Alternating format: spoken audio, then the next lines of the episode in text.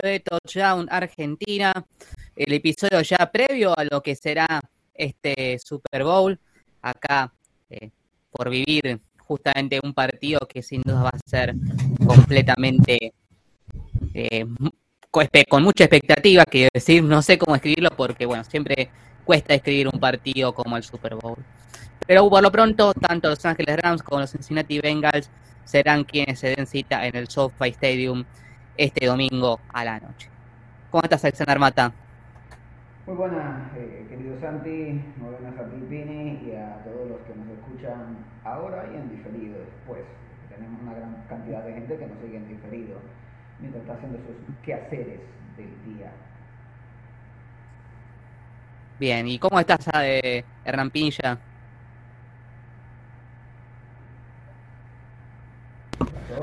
Perdón, no, tenía silenciado el micrófono.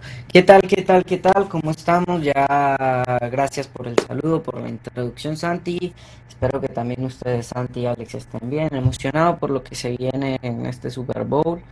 Em, que puede que tengamos un par de sorpresillas ahí, porque eh, adelantándoles un poco lo que se viene, bueno, uno de mis amigos de infancia vive justo en Cincinnati, así que vamos a tener un par de, vistas desde la ciudad y, un poco más de lo que se va a vivir en, en, Cincinnati y en Ohio en general. Uh, ya, ya, ya, ya, quiero, ya quiero, ya quiero. ya quiero. Sí, encima que, que justamente el estado de Ohio no es un estado que se acostumbre a muchos títulos. Exacto. Eh, sí, sin de, sí, de hecho, bueno, creo que el último fueron los eh, Browns de LeBron James estuvieron cerca los Indians Cavaliers. en la mundial que ganaron los Cavs. Eh, bueno, sí, los Cavaliers de, LeBron. En Justo eh, LeBron, LeBron celebró la llegada de, de, los Bengals al Super Bowl. Y, y tuiteó sobre Sí, sí, sí. ¿Cómo va Joe Burrow? O sea, y Joe Burrow dijo, no, güey, o sea, sí. LeBron está tirando... Y justo... LeBron hace eso a todito, o sea, LeBron es un... Justo vi que Chase, Chase y, y CP3 intercambiaron jerseys también, así que hay mucho hype por, por los Bengals en, en diferentes eh, disciplinas deportivas. Yo creo que hay, o sea, aunque las apuestas están a favor de Los Ángeles, la verdad que es como que la mayoría de gente que yo más o menos tengo contacto o en lo que puedo ver, están todos a favor de, que gane Cincinnati. Incluso en, la, eh, en el Twitter tenemos que está un 50-50, estaba hasta esta mañana. Déjame ver ahora para ver cómo va la, votación, pero había una probabilidad de que la gente quería que gane tanto Cincinnati. O sea, eh, es como que la cenicienta de todo esto, de una de las tantas cenicientas que podía haber este, eh, esta campaña. Para mí, para mí, honestamente, creo que eh, están, están en diferentes situaciones psicológicas, ¿no? Porque Cleveland, Cleveland, perdón, Cincinnati no tiene nada que perder. Sí, cualquiera.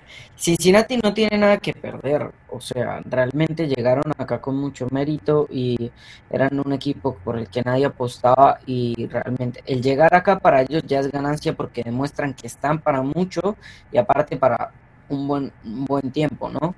Eh, mientras que por, por el lado de Los Ángeles sí tienen una obligación y creo que todos tienen una obligación, porque son básicamente son el PSG del fútbol americano, están repleto de estrellas y la directiva les armó un equipo repleto de estrellas, apostaron por un coreback que no es de los más jóvenes de la liga, ¿por qué? Porque ellos quieren un campeonato ya, no le están apostando a, a la posteridad como si le apostó y le está apostando los Bengals.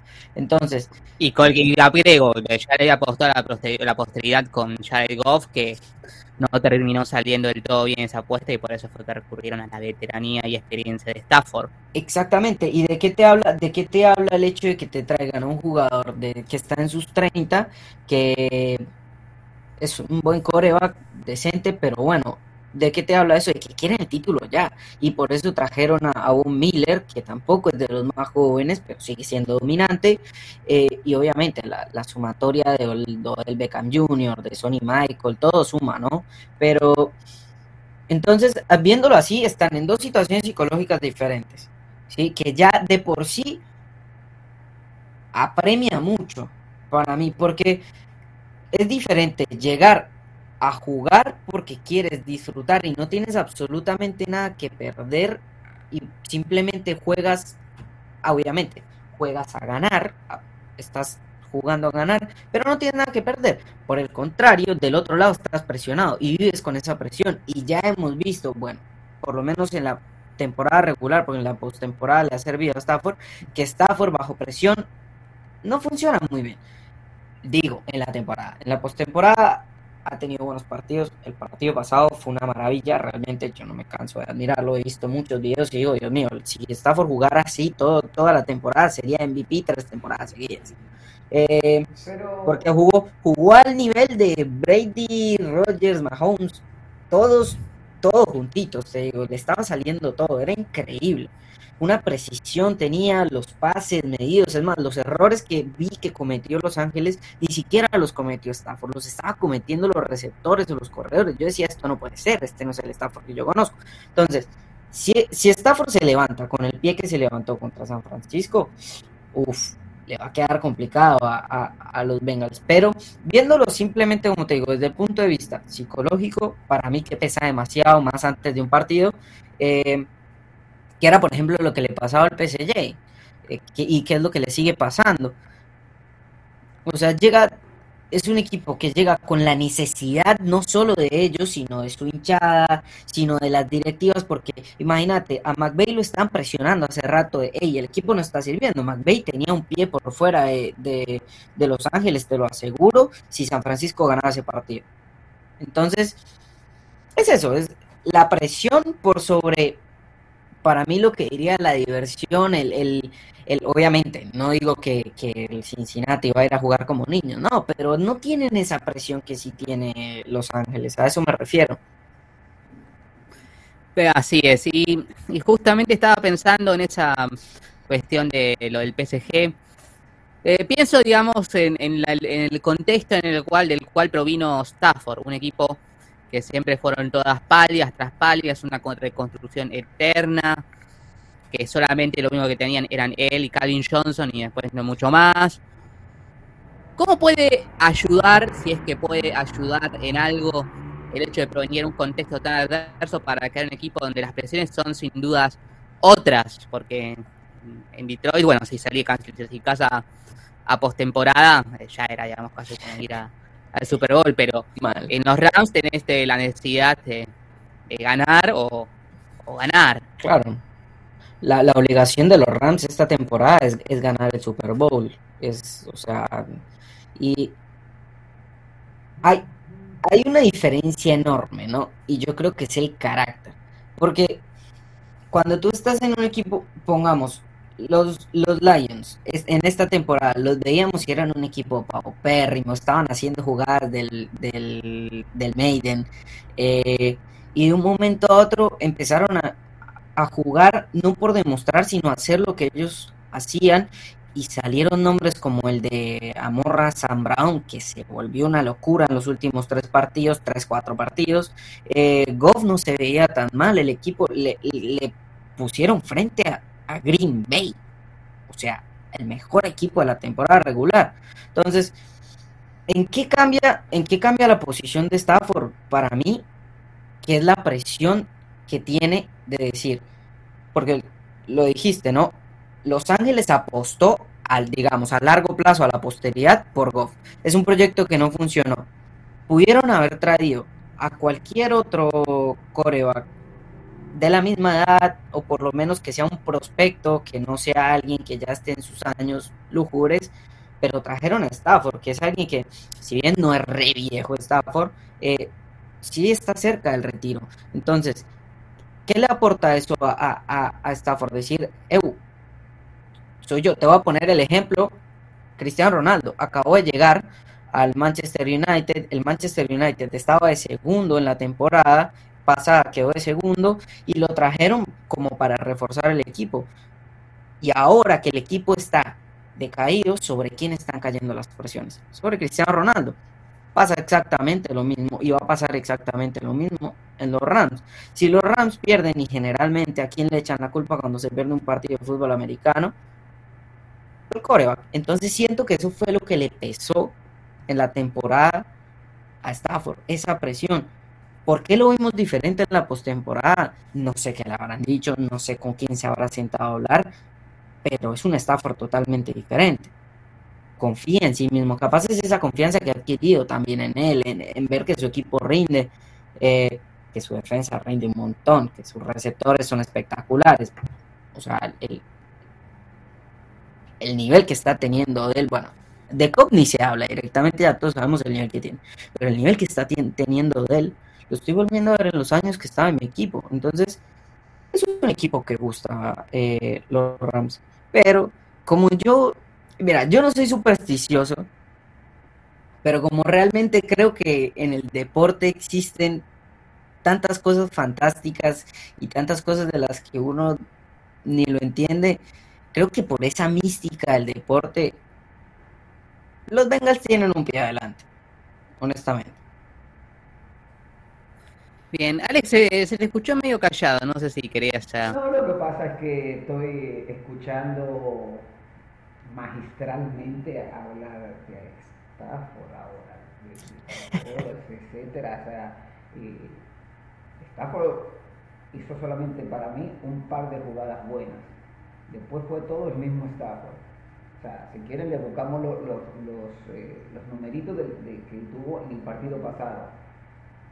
O sea, Jimmy, Jimmy, todo el mundo lo está criticando y tuvo casi lo mismo, lo mismo que Stafford. La única diferencia que el, el, la intercesión de él vino al final, que no servía para nada como quiera, porque estaban 3 y 15, 3 y, no, 3 y 13 y si él se hubiese dejado ahí, iba a matar 4 y 20, y algo, no me recuerdo. O sea, él intentó hacer, hacer algo. Que el, equipo lo, lo, acompañó. No, el equipo no lo acompañó. Porque por mucho bien que jugaron, lamentablemente el, el coach es muy importante. McVeigh, ni McVeigh ni Shanahan jugaron bien. Lamentablemente hay que decirlo. McVeigh jugó pésimo.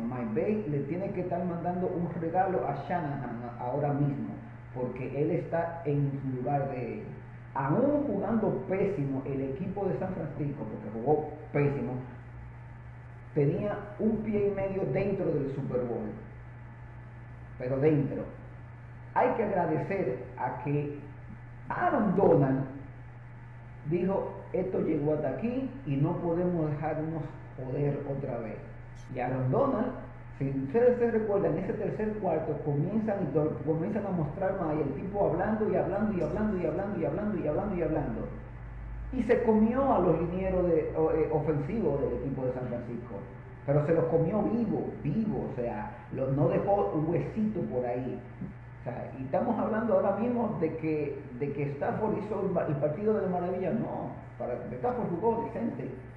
O sea, Claro, pero es que hay una, hay una diferencia, Alex, que los partidos de Stafford nunca son decentes.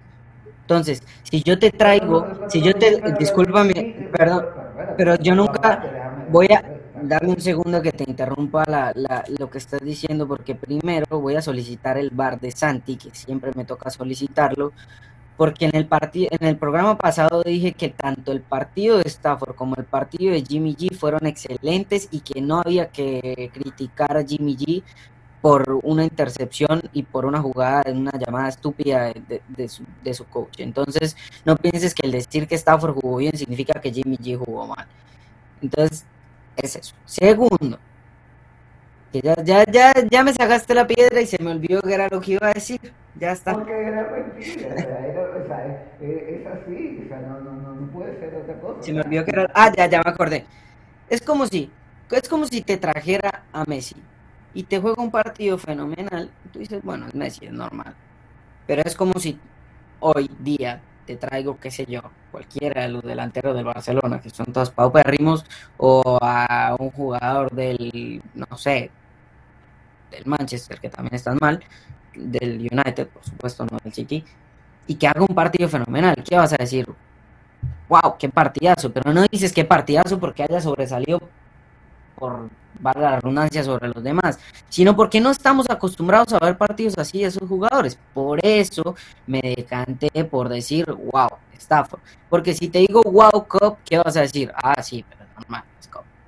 Si te digo, wow, Aaron Donald, pues sí, es lo que hace todos los partidos. A eso me refiero. Eso era lo único que quería meter la cuchara. Continúe, por favor, señora. No, no, imagínate. O sea, eh, estamos hablando de lo, de lo, mismo, pero bueno. Eh, yo te, digo, aquí quien tiene presión en total no es Stafford, no es Vaina, es McVeigh. De este lado. Del otro lado, tienen menos presión, pero tienen la presión de jugar un Super Bowl en su segunda temporada para, el, eh, para Joe Burrow, que hasta ahora ha, sido el que mejor ha manejado la presión de, de todos los quarterbacks que hay. De todos los que estaban en postemporada, ahora el que mejor tuvo manejando la presión fue él. Porque en, en el año completo tuvo muchísima presión. O sea, y al parecer él la manejó mejor que otros. O sea, hay, hay eh, hay gente que un partido lo puede jugar mal, hay otro partido que lo puede jugar bien, pero Burro hasta ahora ha jugado muy bien los partidos, no estoy diciendo excelente, no, muy bien. ¿Qué es lo que tiene que hacer? O tiene que liderar a su ofensiva para lo mejor posible y vamos a ver ahora cómo le va a, caer la ficha. Eh, hemos visto que en, en el año, o sea, si me permite, voy a poner, eh, o sea, ahora aquí tengo que en el año él perdió, si mal no recuerdo, o sea, perdió contra contra Green Bay un partido, no, no, ese no, ¿dónde está? ¿Dónde está? Contra los Jets 31-34 y contra Cleveland Brown 16 a 41. O sea, en las semanas consecutivas, semana 8 y semana 9. Y tú dices, coño, pero es un equipo que pierde de los Jets y de los desastrosos de Stefanski, Cleveland Brown.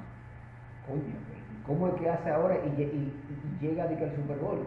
Bueno, se supieron reajustar, pero para mí Dicen que nadar a río revuelto es ganancia de pescadores. Al igual que como el equipo de Tennessee supo pescar para aprovecharse del número uno, este equipo de eh, Cincinnati supo aprovechar todo el revuelo que estaba al lado. Pero todo, o sea, todo el revuelo que tenían todos ese equipo, porque si, estamos viendo, ahora que estamos terminando, yo no confío en los Rams. En los Rams yo no, confío, o sea, los Rams le ganaron, no fue, no fue para mí contundentemente a San Francisco. Para mí eh, San Francisco perdió. Los Rams hicieron lo que ellos tenían que hacer y cometieron menos errores.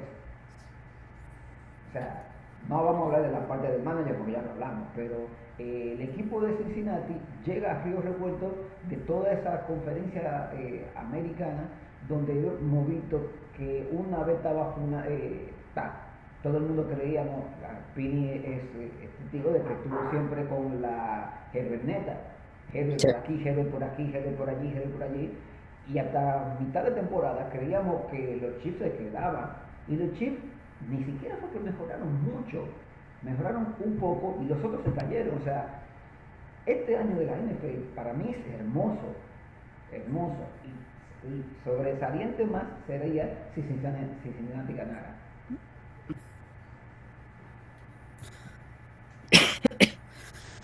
Bueno, eh, un dato interesante que, que, leí por ahí es que va a ser, eh, va a haber, por primera vez habrá, por primera vez en, eh, si no me equivoco, siete años, siete, seis años quise decir, en seis temporadas, habrá un campeón con mariscal de campo que fue el pick número uno del draft.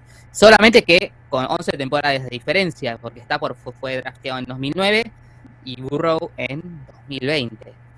Si por encima si vemos eh, jugadores, bueno, eh, Sam Bradford, que fue drafteado el año siguiente, está retirado. Andrew Locke también está eh, retirado.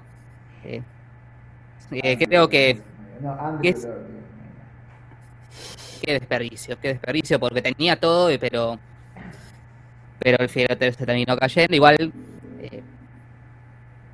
Así que, bueno, te, di otros, eh, otras cuestiones que, que a mí también me, o mejor dicho, de este parte del partido, creo que se va se verá un trámite bastante parejo. Yo creo que eh, los, los Bengals sin duda creo que tienen más corazón que los Rams. Pero el tema es que el corazón solo no te puede solucionar los baches que tiene la línea ofensiva y que encima tenés a un monstruo como Donald al otro lado, al acecho oliendo sangre por lo que sin dudas tienen que redoblar esfuerzos para evitar, hacer que las pérdidas sean lo, menor posible en lo que se refiere eh, cuando ataca Cincinnati, porque talento tiene, talento le sobra en lo que es backs, receptores y mariscal, por sobre todas las cosas. Que justamente hablando del tema de cabeza, eh, algo que, bien vale comentar respecto al tema de, de, John Burrow, de Joe Burrow, hasta su última temporada en LSU casi no estaba en el radar de nadie. Eh, en lo que se refiere a draft. Pero se destacó en esa temporada final, llegó al pick número uno de Cincinnati y bueno, lo tenemos ahora en el Super Bowl. Y, y creo que es el anti-Matt Barkley, porque se acuerdan de Matt Barkley, el mariscal de campo de USC, que también tuvo una gran... Sí, sí, pero el tema es que yo hablaba que hasta su hasta su penúltima temporada lo consideraban como el futuro pick número uno. En la última temporada con USC fue demasiado discreta y por eso cayó en los picks intermedios y terminó siendo suplente prácticamente.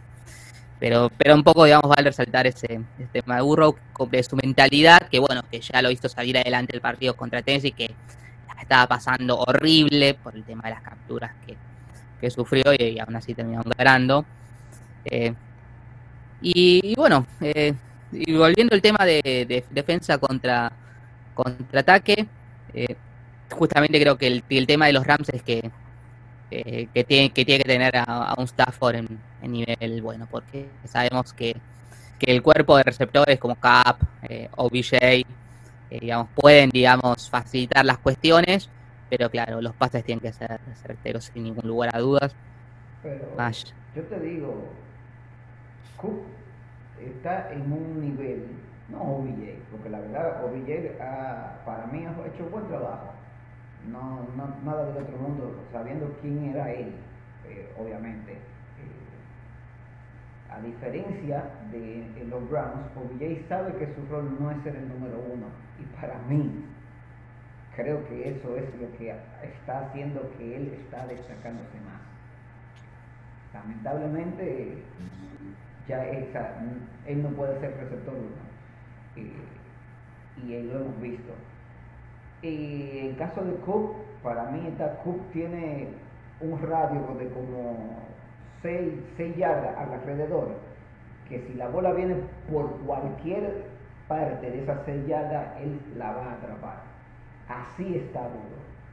O sea, la verdad, así que está duro y lo sabemos porque no todos los pases que le dio eh, Matt Stafford en el último partido fueron totalmente excelentes. Ahora bien, hubo un par de rutas que, loco, esa, esa está jugando bestial. O sea, la verdad que sí, la Copa está es en un nivel que como si tú juntaras a Megatron con Jerry Rice, o sea, mezclar eso, estamos hablando de burro, ah, digo, perdón, de, de Y, y, eso es increíble.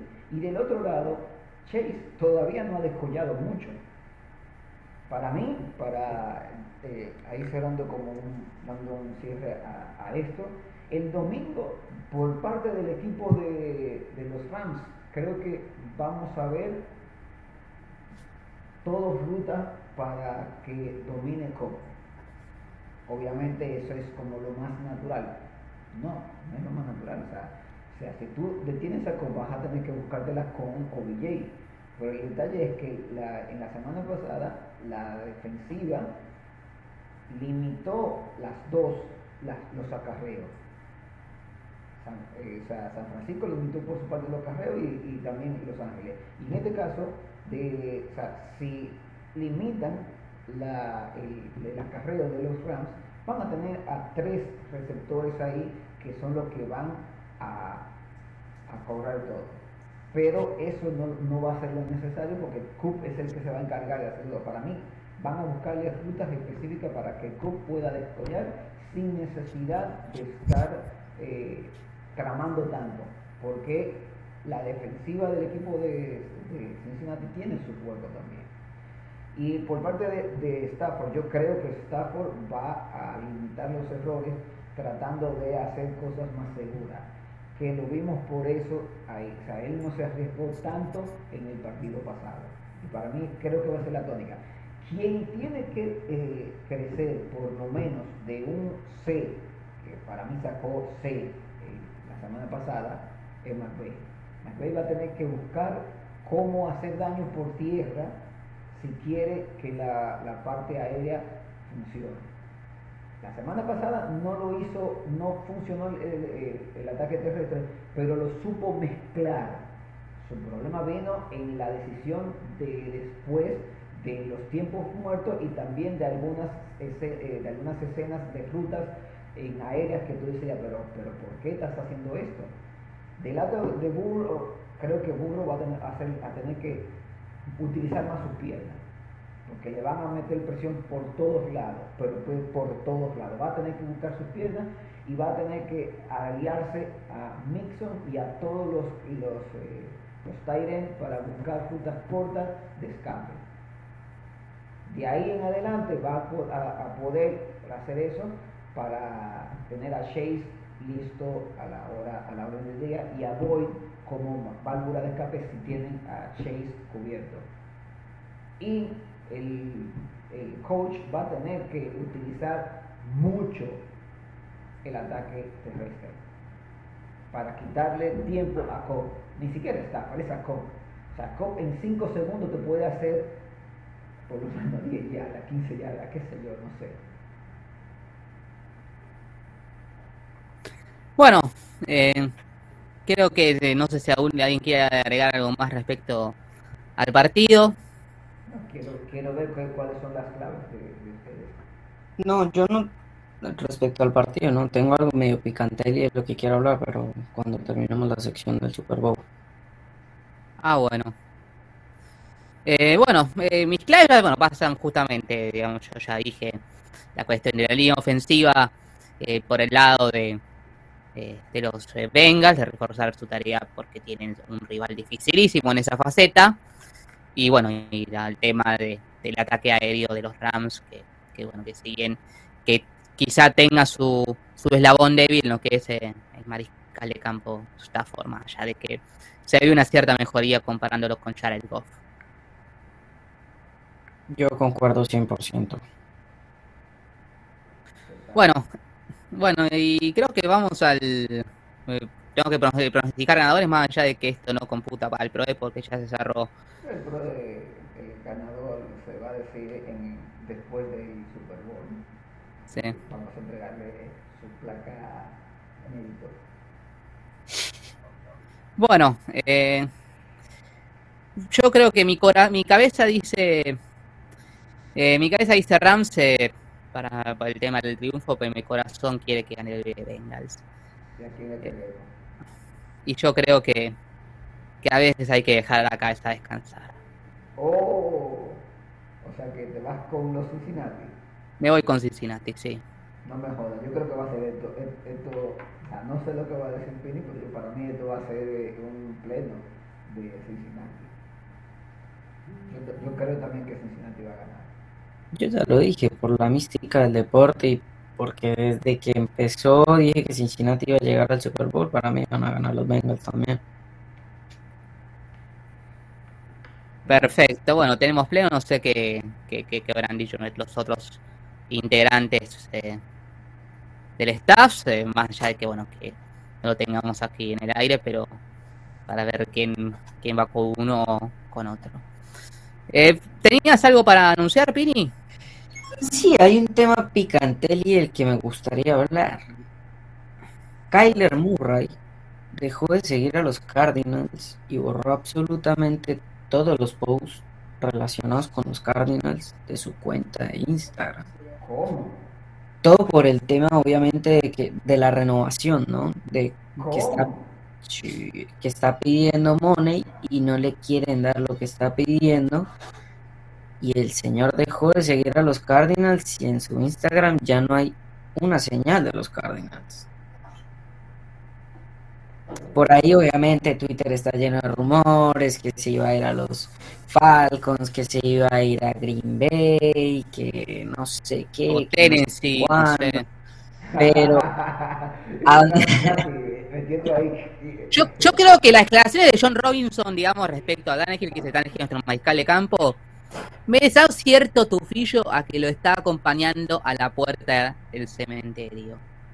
Para mí Tannehill va a salir de Tennessee, te dije. Si mí. Tennessee con la temporada que hizo no llegaba al Super Bowl, tenía la cabe- tenía media cabeza por fuera de Tennessee. Para mí, para mí, tienen que salir del head coach. Ya ahí llegó su- Ya renovaron, ya renovaron, así que no. No, yo sé, pero yo lo que te digo es que para mí tienen que salir del head coach. Punto. Porque aunque Tannehill sabemos que tiene sus limitaciones, eh, ya sabemos que el ingrediente de Tannehill mejoró a Mariota, pero, pero increíblemente. Y sin Henry pudieron hacer todo eso. Bien, pero es que eso es la, la- la- a lo largo. Yo siempre he dicho, en playoff y series cortas, para hablar también de béisbol, que es una serie de 3, 5 o 7 partidos, tú tienes que ganar hoy. Tú no puedes ganar mañana, tú tienes que ganar hoy. Y muchas veces gan- ganar hoy significa que quien toma las decisiones sea el que le haga siempre bien. ¿Por qué? Porque no hay para mañana, ¿tú me entiendes? Entonces, por más que Tannehill haya tenido esos errores, etcétera, quien tiene que buscar la manera de decir tenemos otra estrategia porque ya esta no funcionó, es el head coach. Entonces, Tannehill se puede ir, pero digo, primero, buscamos otro quarterback y el otro quarterback comience y tenga de nuevo y haga eh, con un, con un que necesite y quiera y que pueda crecer y en un segundo año, ¡tum! Chao, Tannehill. Gracias por tu servicio y vamos a dar la oportunidad a otra persona. ¿Por qué? Todo su cuerpo de receptores ya va a ser un año más viejo y todo su cuerpo de corredores también, específicamente Henry. O sea, yo te lo digo, tú sabes que yo soy duro con, con Tennessee, pero para mí es así. Y con Kyler Murray, a Kyler Murray que no se ponga tampoco a hacerse la diva, porque puede Yo caer- creo que no va a salir igual. ¿eh? no, no sé, porque te digo una cosa, mucha, eh, leí que no estaban muy contentos con el desempeño de Kyler Murray en los momentos importantes, tanto el año pasado como en este año. O sea que hay que chequear eso por ahí y lo vamos a estar eh, hablando de aquí cuando termine ya el Super Bowl. Que termine el Super Bowl y ya comenzamos a darle rienda libre a todos los que vengan de la NFL. Bueno, eh, no sé, de de última, si siempre va a tener un lugar, abier- las puertas abiertas, no sé si las tiene cerradas o no en el béisbol, Kyler Murray. No, la- él, él- él todavía está pre- seleccionado para el equipo de, de Oakland, creo. Sí.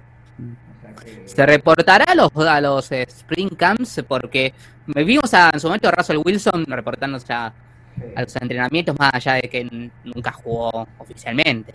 No, pero, o sea, pueden hacerlo, porque si tú estás drafteado, tú, no, tú tienes que ir nada más, pues, te presenta y ya corres por un tiempo y si te ven las condiciones te pueden quedar, créeme. Mm. Yo te digo, no, o sea, vamos a verlo. De nada si no consigue hacer algo importante, de nada lo vemos tal vez en, el sprint training. Total, ya no está jugando. Y si no hay huelga en el béisbol, en una semana deberían estar eh, reportándose los pitchers y los catchers y en dos semanas y media más o menos los jugadores de posición. Bueno, bueno y con esto cerramos este episodio previo al Super Bowl. Eh, eh, está abierta la invitación para quienes quieran ir a, eh, a El Álamo a, ver el partido allí. Así que bueno, eh, será, bueno, por lo pronto, si el que quiera repasar el, digamos, ver qué es lo que dejó el Super Bowl, nos estaríamos encontrando la semana que viene, ¿no es así? así que bueno, será hasta ese momento, Alex. Hasta, hasta luego, Santi, hasta luego, Vini, y a todos nuestros queridos seguidores. Bueno, hasta bueno, luego, muchachones. Eh, espero también puedan disfrutar el Super Bowl y claro que están invitados cordialmente a acompañarnos el domingo en el Álamo de, Recoleta a disfrutar de, del partido con nosotros y nos veremos cuando nos veamos también. Exactamente. Bueno, acá terminamos este episodio de Touchdown Argentina. Muchas gracias por estar con nosotros. Y hay Touchdown, hay pasión.